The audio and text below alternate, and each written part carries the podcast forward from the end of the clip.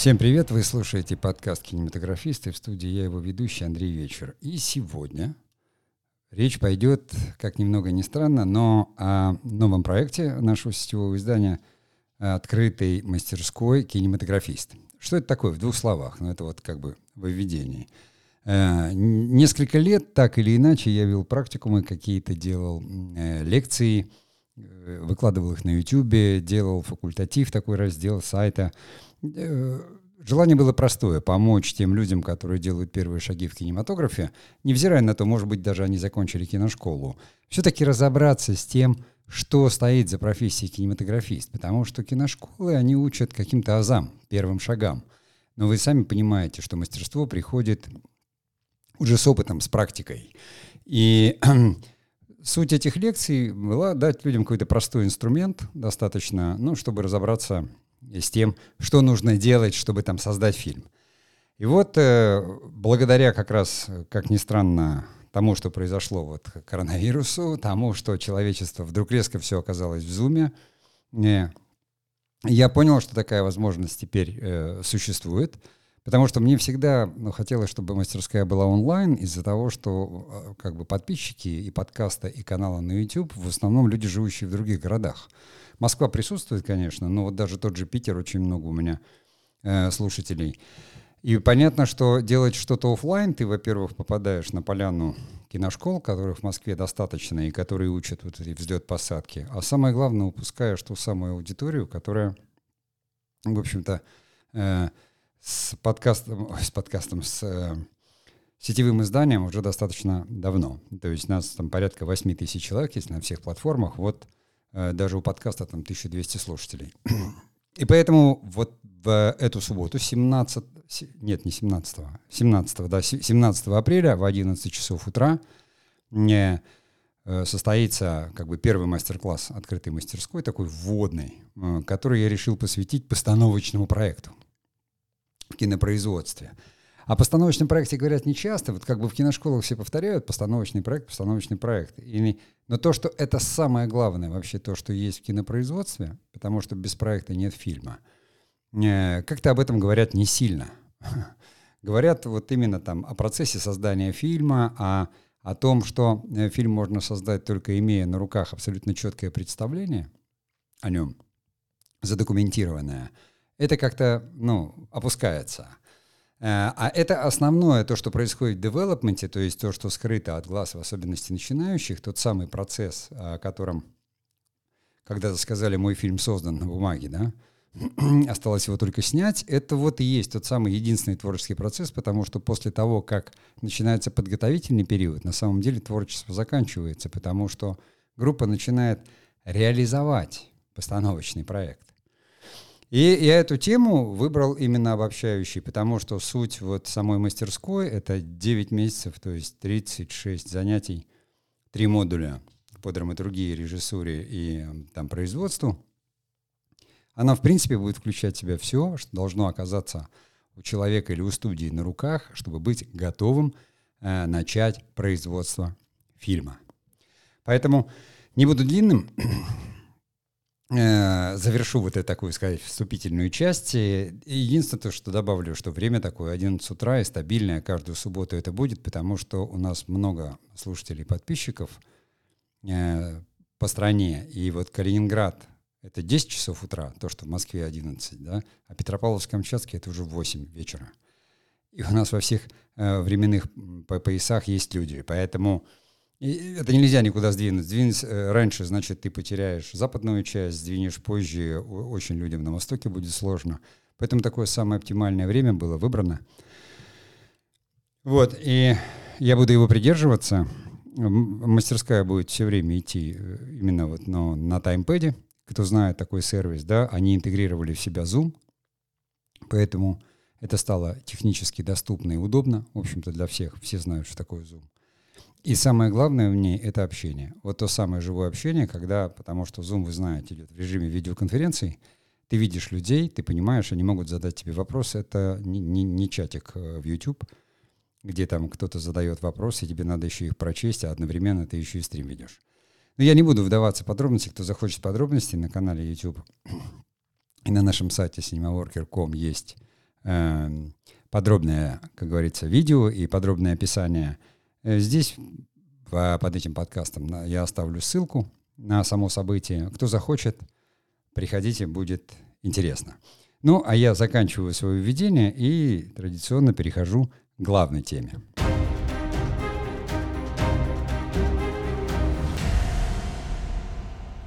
Ну, раз уж я сегодня все равно начал и заговорил о постановочном проекте, то я, пожалуй, думаю, что от таких вот общих рассуждений кинематограф, киноиндустрия, кино и ремесло, кино и мастерство, что, безусловно, связано с процессом создания фильма и с творческим процессом, я плавно начну перетекать к процессам, наверное, производственным, которые для меня все равно в любом случае связаны непосредственно с мастерством.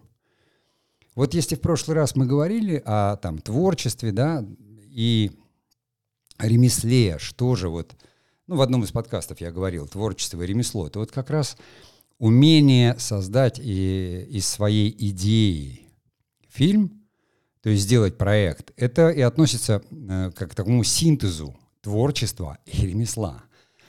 Потому что если вы не знаете, что нужно сделать, вот у вас возникла в голове идея, картинки, вы видите прямо, вам кажется, что фильм, фильм такой вот будет. Э, но как это перенести на бумагу?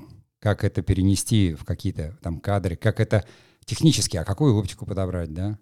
Или там нужно здесь движение или не нужно. То есть тот самый процесс создания фильма, который обычно там огромная группа этим занимается, но тем не менее э, создатели фильма, коих всего-то навсего три по закону у нас, то есть это сценарист, это режиссер, постановщик, это композитор, вот те, которые создатели, авторы. А продюсеры эти права, как правило, скупает имущественные, а неимущественные остаются у авторов, а у всех остальных есть какие-то смежные права на что-то. Но, тем не менее, фильм все равно, что сделает режиссер, э, э, художник-постановщик? Да, он воплощает там визуальный замысел режиссера. Что делает оператор? Он реализует визуальный замысел. А что делает режиссер? Режиссер рассказывает историю, ту, которую придумал сценарист, визуально. Я почему вдруг, ну, так вот э, понял, что нужна вот эта конкретика, да, и подобного рода там мастер-классы, потому что я понимаю, что вот с этим кинематографическим продуктом, о которых я там говорил в прошлых подкастах, да, с тем количеством э, кино, которое стало сниматься для стриминговых платформ больших, посмотрите, там Сбербанк, Mail.ru, э, Кинопоиск, э, там МТС свою платформу скоро запускает – еще какие-то платформы, да, именно вот не ИВИ, который кинотеатр, они не снимают сами для себя, а вот эти глобальные э, пришедшие сюда монстры, у которых есть деньги, которые всколыхнули кинопроизводство так, что просто не хватает сейчас продакшенов. Это вызвало, ну, не просто огромный интерес, а производственные процессы, вот они начинают оттачиваться, и очень много людей находится, и должно быть настолько точно и понятно, вот маневр сам, кто, когда и как что сейчас делает. Я знаю там примеры, допустим, да, когда работают, ну, хорошие режиссеры, профессиональные и профессиональные сценаристы. И там всегда, то есть даже когда у тебя собирается идеальная группа, и сценарист прекрасен при создании постановочного проекта, постоянно вызывает трение. Вот просто из своего там давнего продюсерского опыта. Я был креативным продюсером кинокомпании «Слово». Это было еще в 2007 году, по-моему. Мы готовили запуск одного полного метра фильма, где режиссер, достаточно известный, народный артист, он готовился. Но он был именно актер, который э, решил снять кино. Хотя у него было... Он закончил э, высший курс сценаристов и режиссеров, то есть достаточно профессиональный режиссер, и до этого снимал и сериалы. Но вот в этот момент как раз вот подготовки я как раз отвечал за этот постановочный проект и настаивал, да, чтобы он был там, все-все. Но группа провела работу, и в итоге они сделали большие красивые раскадровки, и в момент э, принятия постановочного проекта режиссер положил их передо мной и сказал, вот, вот наш постановочный проект. Я говорю, нет, это одна четырнадцатая часть постановочного проекта. Это всего лишь навсего раскадровки. Я хочу видеть, как вы их превратите в фильм, в изображение. А где все расчеты, а где все локации, а где эскизы костюмов, а где, в конце концов, режиссерский сценарий, в котором все написано, что и все посчитано. И это такое, это тогда. То есть люди сказали, да ладно, мы все снимем. Вы знаете, ну как, все сняли, это никто не увидел. Потому что, э, конечно, через несколько дней они расстрелялись, началась как бы там психоз начался, потому что стало разваливаться, не получаться, непонятно, что делать. Дальше раскадровки лежат, а погода не та, а место не это, а то не то.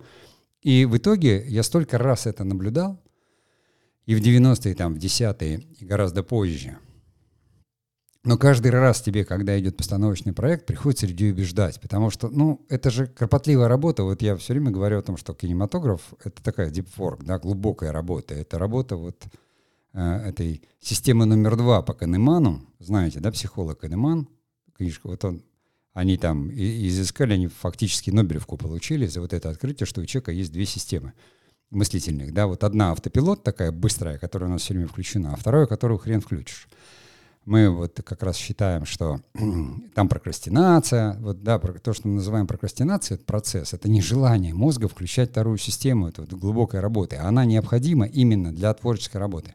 Если вам надо написать книгу, или там сценарий, или сесть, там фильм, или подумать над чем-то, или вот там ученому для открытия, то есть вам нужна сосредоточенность и уединенность, вам вот нужно отключиться от внешнего мира, вас будут раздражать эти блямки всякие, вот кинематографист, в особенности период постановочного проекта, когда фильм создается на бумаге, у него вот этот самый deep work. А хочется, конечно, ну, большей части, а сейчас кастинг устроим, актеры пойдут, весело пообщаемся, поснимаем, а поехали, посмотрим объекты, выберем какие-то объекты. Это все подготовительный период. А вот предподготовительный период, когда именно литературный сценарий переводится в киносценарий, и когда режиссер делает свою режиссерскую разработку, экспликацию видения. Это толстенные талмуды, когда каждую сцену режиссер расписывает там по 14 параметрам. Когда создается действительно раскадровка, если она необходима. Когда создается киносценарий, в котором все подробно описывается и убирается вся литература. Вот я уже обещал там про литературщину сделать отдельный подкаст.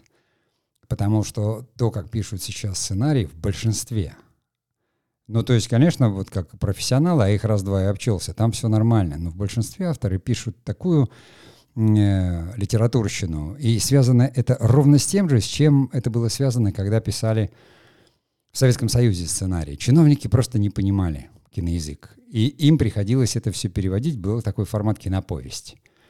То есть фактически литературное произведение, которое потом, когда возвращалось, его утверждали, его приходилось снова переводить на язык кино. Вот здесь то же самое. Сценаристы пытаются описывать то, что они видят. Это не ваш фильм. Вы рассказываете сюжет, а не то, что вы видите. И это все на этапе как раз вот этом девелопмента должно нещадно отсекаться. Для этого и существует этот период создания там, постановочного проекта. Надеюсь, я ну, как бы описал как значительность его, да? Так или иначе, и именно актуальность. Вот, понимаете, актуальность. Я постоянно общаюсь с кинематографистами, ну, э, с теми людьми, которые как раз заняты в девелопменте, может быть, не столько на площадке, потому что кинематографисты, ушедшие на площадку, это пока они оттуда не вернутся, не закончат, там они общаться не могут. Ну, там по 16-18 часов рабочий день, какое там общение. Это люди как в дальний поход ушли. А вот до того как, и всегда понимаю, вот надежды, чаяния, а, которые существуют, и вы же понимаете, э, хороший поход зависит от хорошей подготовки. И здесь вот как любят говорить, сложно переоценить таким суконным языком, да, значение. Но зачастую не хватает времени, зачастую не хватает средств. Сначала торгуются, торгуются за деньги, за контракт, а потом, а когда уже сразу давайте готовиться к съемке, потому что у нас сроки, нам сдавать, ведь все снимается под определенное время. На телевидении вообще все под эфир снималось. И поэтому это такой очень сложный момент, о котором кинематографисты, в особенности кто студийные, они все знают. Ну а я сделаю паузу, чтобы дать передышку, и мы продолжим.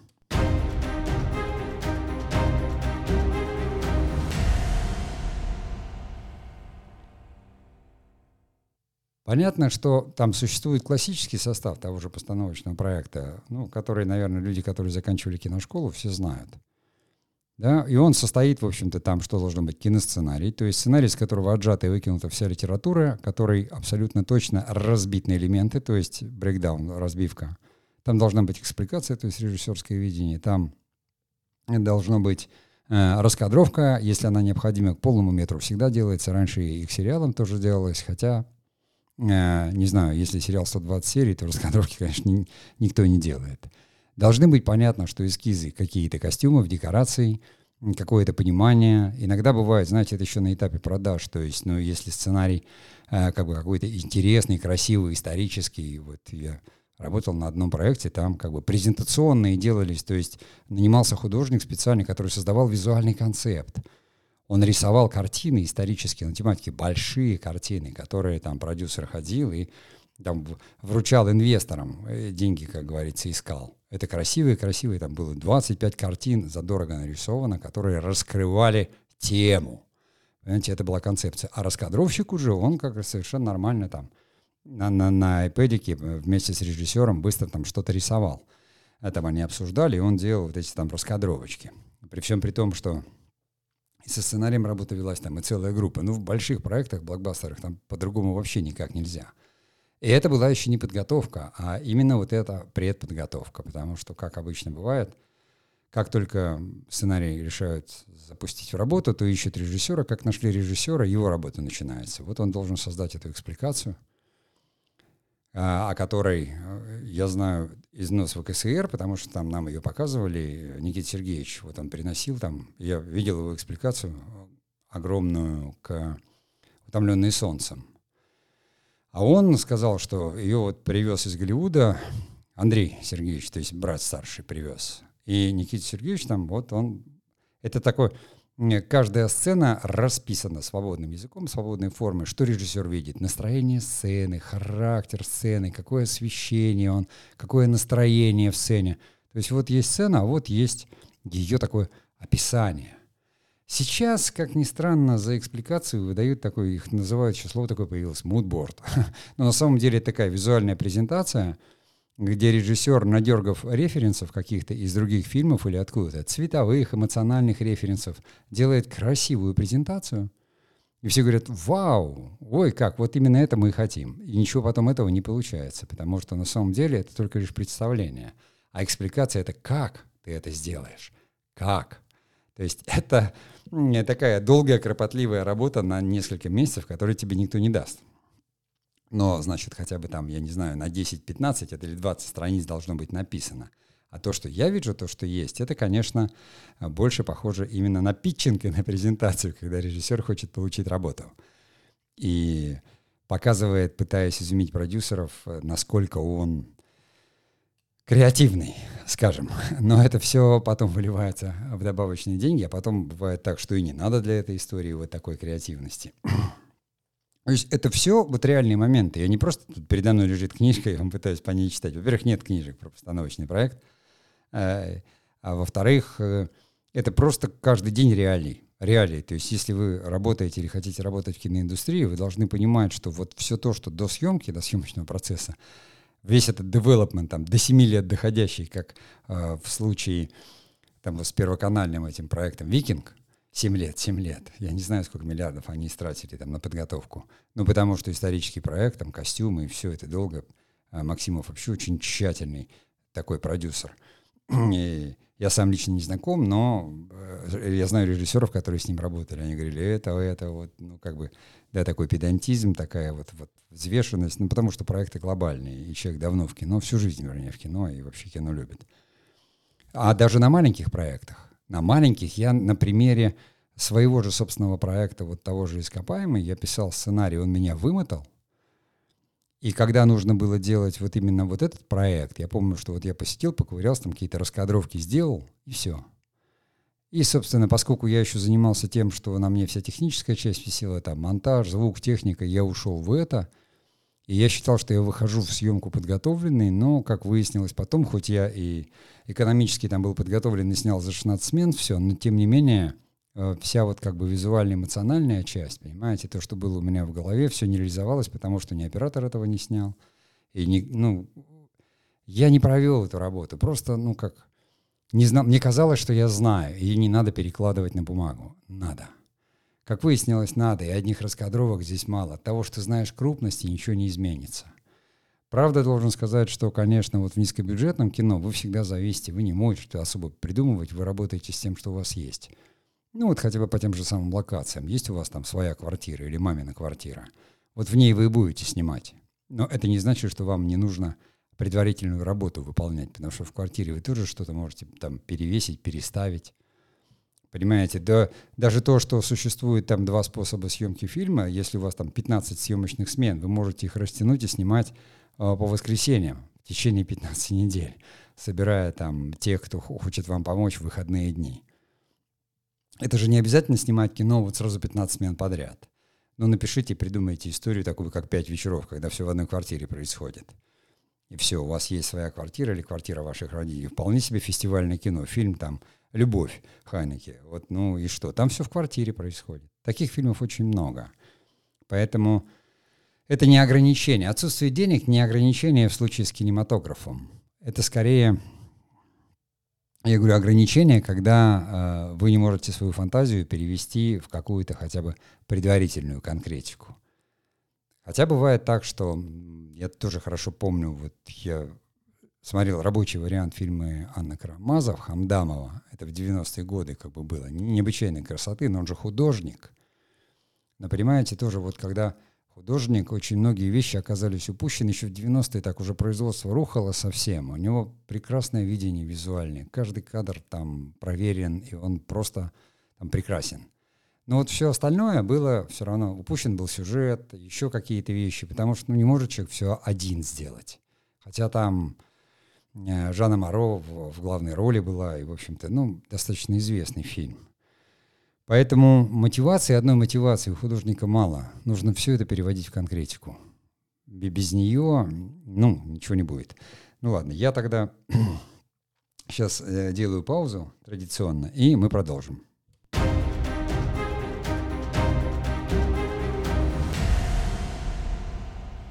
Мне, конечно, не хотелось бы превращать этот подкаст в такую лекцию о, о постановочном проекте, но тем не менее, я понимаю, что от таких общих вещей, как я уже сказал, все равно придется перейти к конкретике, потому что у этого подкаста, там какой бы он ни был, у него все равно функция там, просветительская и вовлекающая, вовлекающая в процесс, который скрыт. Очень много мы видим СМИ и медиа, которые пишут о кино, об актерах, о том, как они одеваются, что там содержит этот фильм.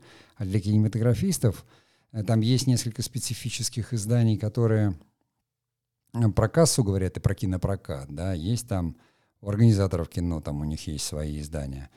А мы в основном ориентируемся только э, ну, на медиа сетевые, и где-то там какие-то сайты есть, которые где-то там люди, энтузиасты, они что-то пишут, что можно действительно почитать. Там у тех же самых американцев много сайтов, но у нас в основном пишут какие-то переводные вещи. Но переводные же вещи, они оторваны от реальности. И более того, Э, ну, не все настолько энтузиасты. Люди все-таки хотят, как говорится, зарабатывать на жизни, не будут просто так от себя. Это же работа и такая непростая работа. Я лично, я очень мало нахожу. Но то, что Facebook сделал, э, ты можешь там страничкой подписаться на какие-то издания. Я вот получаю новости от того, что я подписался. Теперь, за слава богу, аллилуйя, не на личной странице, а там, допустим, на странице сетевого издания. Я вижу там только новости парадные. Мы сделали, мы это, мы то, мы все, то есть э, это, это выпустили, у нас это выйдет, то есть афиша такая уплотненная. И еще надо заметить один момент, который существует сейчас. Вот все равно в связи с этим капитализмом, каким-то новым временем, люди, которые работают в студиях, они все связаны э, вот этими обязательствами о неразглашении. Потому что, ну что подкаст, мы делали несколько интервью, а потом раз там человек, он говорит, я не могу об этом говорить. Мне нужно спрашивать разрешение у пресс-службы. Я говорю, да мы СМИ официальные, я не буду открывать источники, там еще что-то.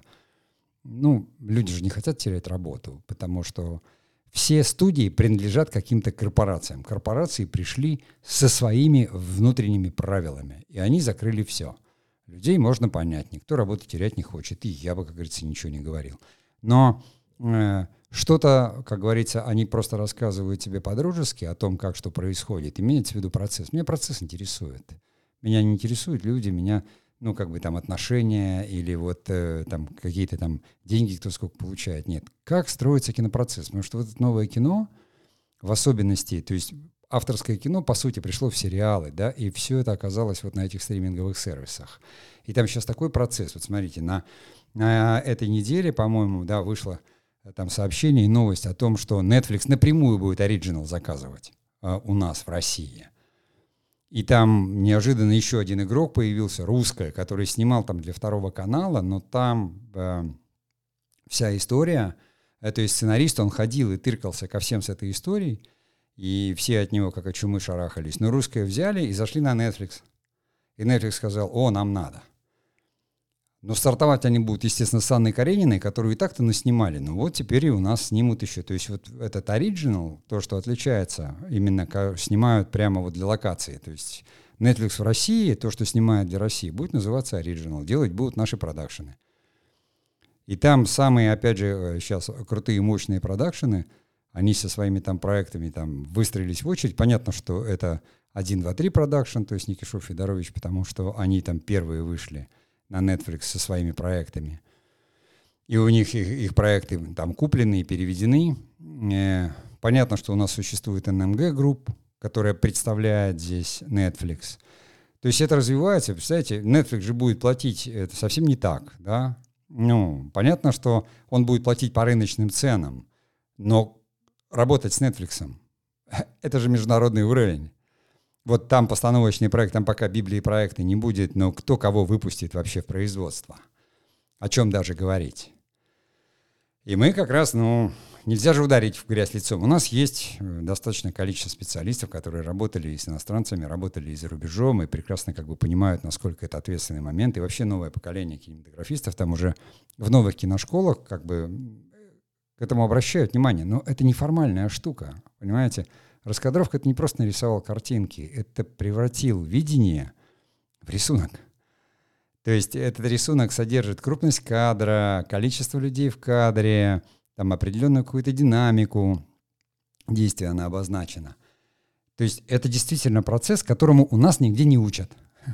Э, это учили там, может быть, мастера в мастерских, вот таких, как раньше, там Ром, может быть, это объяснял, я не знаю, я у него не учился. Но я когда учился, Этому не учат. Говорят, что надо быть, там поддерживают как-то, но вот эти все процессы рутинные, они поскольку разделены, режиссер, постановщик, там, особенности мастер, у него целая группа есть на это ассистентов. Он только руководит этой работой. Но когда-то он ее прошел сам. И знает прекрасно, что вот без этого ты не сделаешь кино. Поэтому так или иначе, э, мы выходим все равно, пускай еще не на мировой рынок, но мировой рынок пришел к нам. Я бы очень хотел бы, чтобы там подкаст, ну, хотелось бы мне верить, я его смотрю по возрасту, там, 35, там, 40 лет, да, слушают. Это миллениалы, которые уже работают. Мне хотелось бы, чтобы люди из киноиндустрии его слушали. Я надеюсь, что это так. Мне супруга говорит, ты там лишнего, ну, не говори, люди, а вдруг они послушают и там что-то скажут. Я говорю, нет, я СМИ, я лицензирован. Я не могу говорить лишнее, и я не могу там подводить кого-то. Но у нас было одно интервью, где, да, и, в общем-то, человек с, со статусом, он кусочек дал, мы его поймали там где-то вот, были где-то на мероприятии, человек откомментировал, а потом у него были неприятности, то есть это услышали, и пресс-служба сказала, а почему вы дали интервью, посмотрите ваш контракт. То есть мы живем вот в этих уже условиях, и получается тогда, что узнать, а как узнавать, что происходит, а как узнавать, как строятся процессы. А как вообще, на что ориентироваться? Потому что люди, которые только хотят кинопроизводство, я же имею дело и с теми, и с другими. У меня на YouTube в основном слушатели такие начинающие, которые в иллюзиях пребывают в определенных. Они даже не представляют, какой путь надо пройти. Э, просто не представляют. Но на самом деле ничего в этом ужасного нет, потому что если взять сейчас там э, среднего зрелого человека, там 35-36 лет, то, что он знает, и то, что ему приходится делать — там 20-30 лет назад такого даже вообще себе представить было нельзя. Вот даже по одним скиллам. То есть вот, ну, компьютер знать, там, машину водить, э, зумами пользоваться, смартфонами пользоваться, понимаете, знать это, это, да еще какое-нибудь саморазвитие. И йогой заниматься. 30 лет назад так не было, но даже не потому, что были 90-е. Там тоже поколению пришлось учиться торговать. Кандидаты наук шли на рынок э, торговать джинсами. И тоже это не умели, и постигали, как говорится, экономику по-своему. То есть, ну, людям так всегда приходится делать. И сейчас мы как раз на таком стыке, потому что наступило уже третье десятилетие, и вот мы уже интегрированы вот в этот мировой кинобизнес. Да, нам останется наша локация, но она же большая, 144 миллиона, да еще, в общем-то, 300 миллионов русскоязычных зрителей по миру. у меня подкаст есть, мы там 10-15% э, слушают из-за границы, то есть русскоязычные люди есть везде. Поэтому все, как говорится, только начинается. Я постараюсь не быть сегодня особо длинным, потому что мне кажется, что я все сказал, то, что касается вот и постановочного проекта, и, и важности его. И я буду удерживать этот подкаст все равно в рамках вот такой конкретики индустрии, которая сейчас у нас рождается и происходит. Все равно я буду добывать какую-то информацию по крупицам, каким-то образом ее преломлять и ну, представлять уже в аналитическом, может быть, виде. Хотя меня, конечно, больше волнует именно такой дискурс культурный, тенденции – но все время об этом говорить сложно, ну, просто устаешь, потому что философско-культурная подоплека, она, конечно, очень интересная, но такая тяжеловесная. иногда ее нужно размывать конкретикой, что, в принципе, я вот и постарался сегодня сделать. Ну, а я прощаюсь с вами. Приходите, помните, каждую субботу на TimePad, э, ну, cinemaworker.com, э, там всегда будет свежее объявление. Но зайдите просто на, на кинематографист и Каждую субботу новая тема в 11 часов. Открытая мастерская кинематографист. Мы, как говорится, стартуем 17-го. И, я надеюсь, уже останавливаться не будем. Ну, кроме летних месяцев, когда, конечно, нужно снимать кино, а не сидеть в Zoom. Ну, а я сегодня прощаюсь с вами и творческих успехов.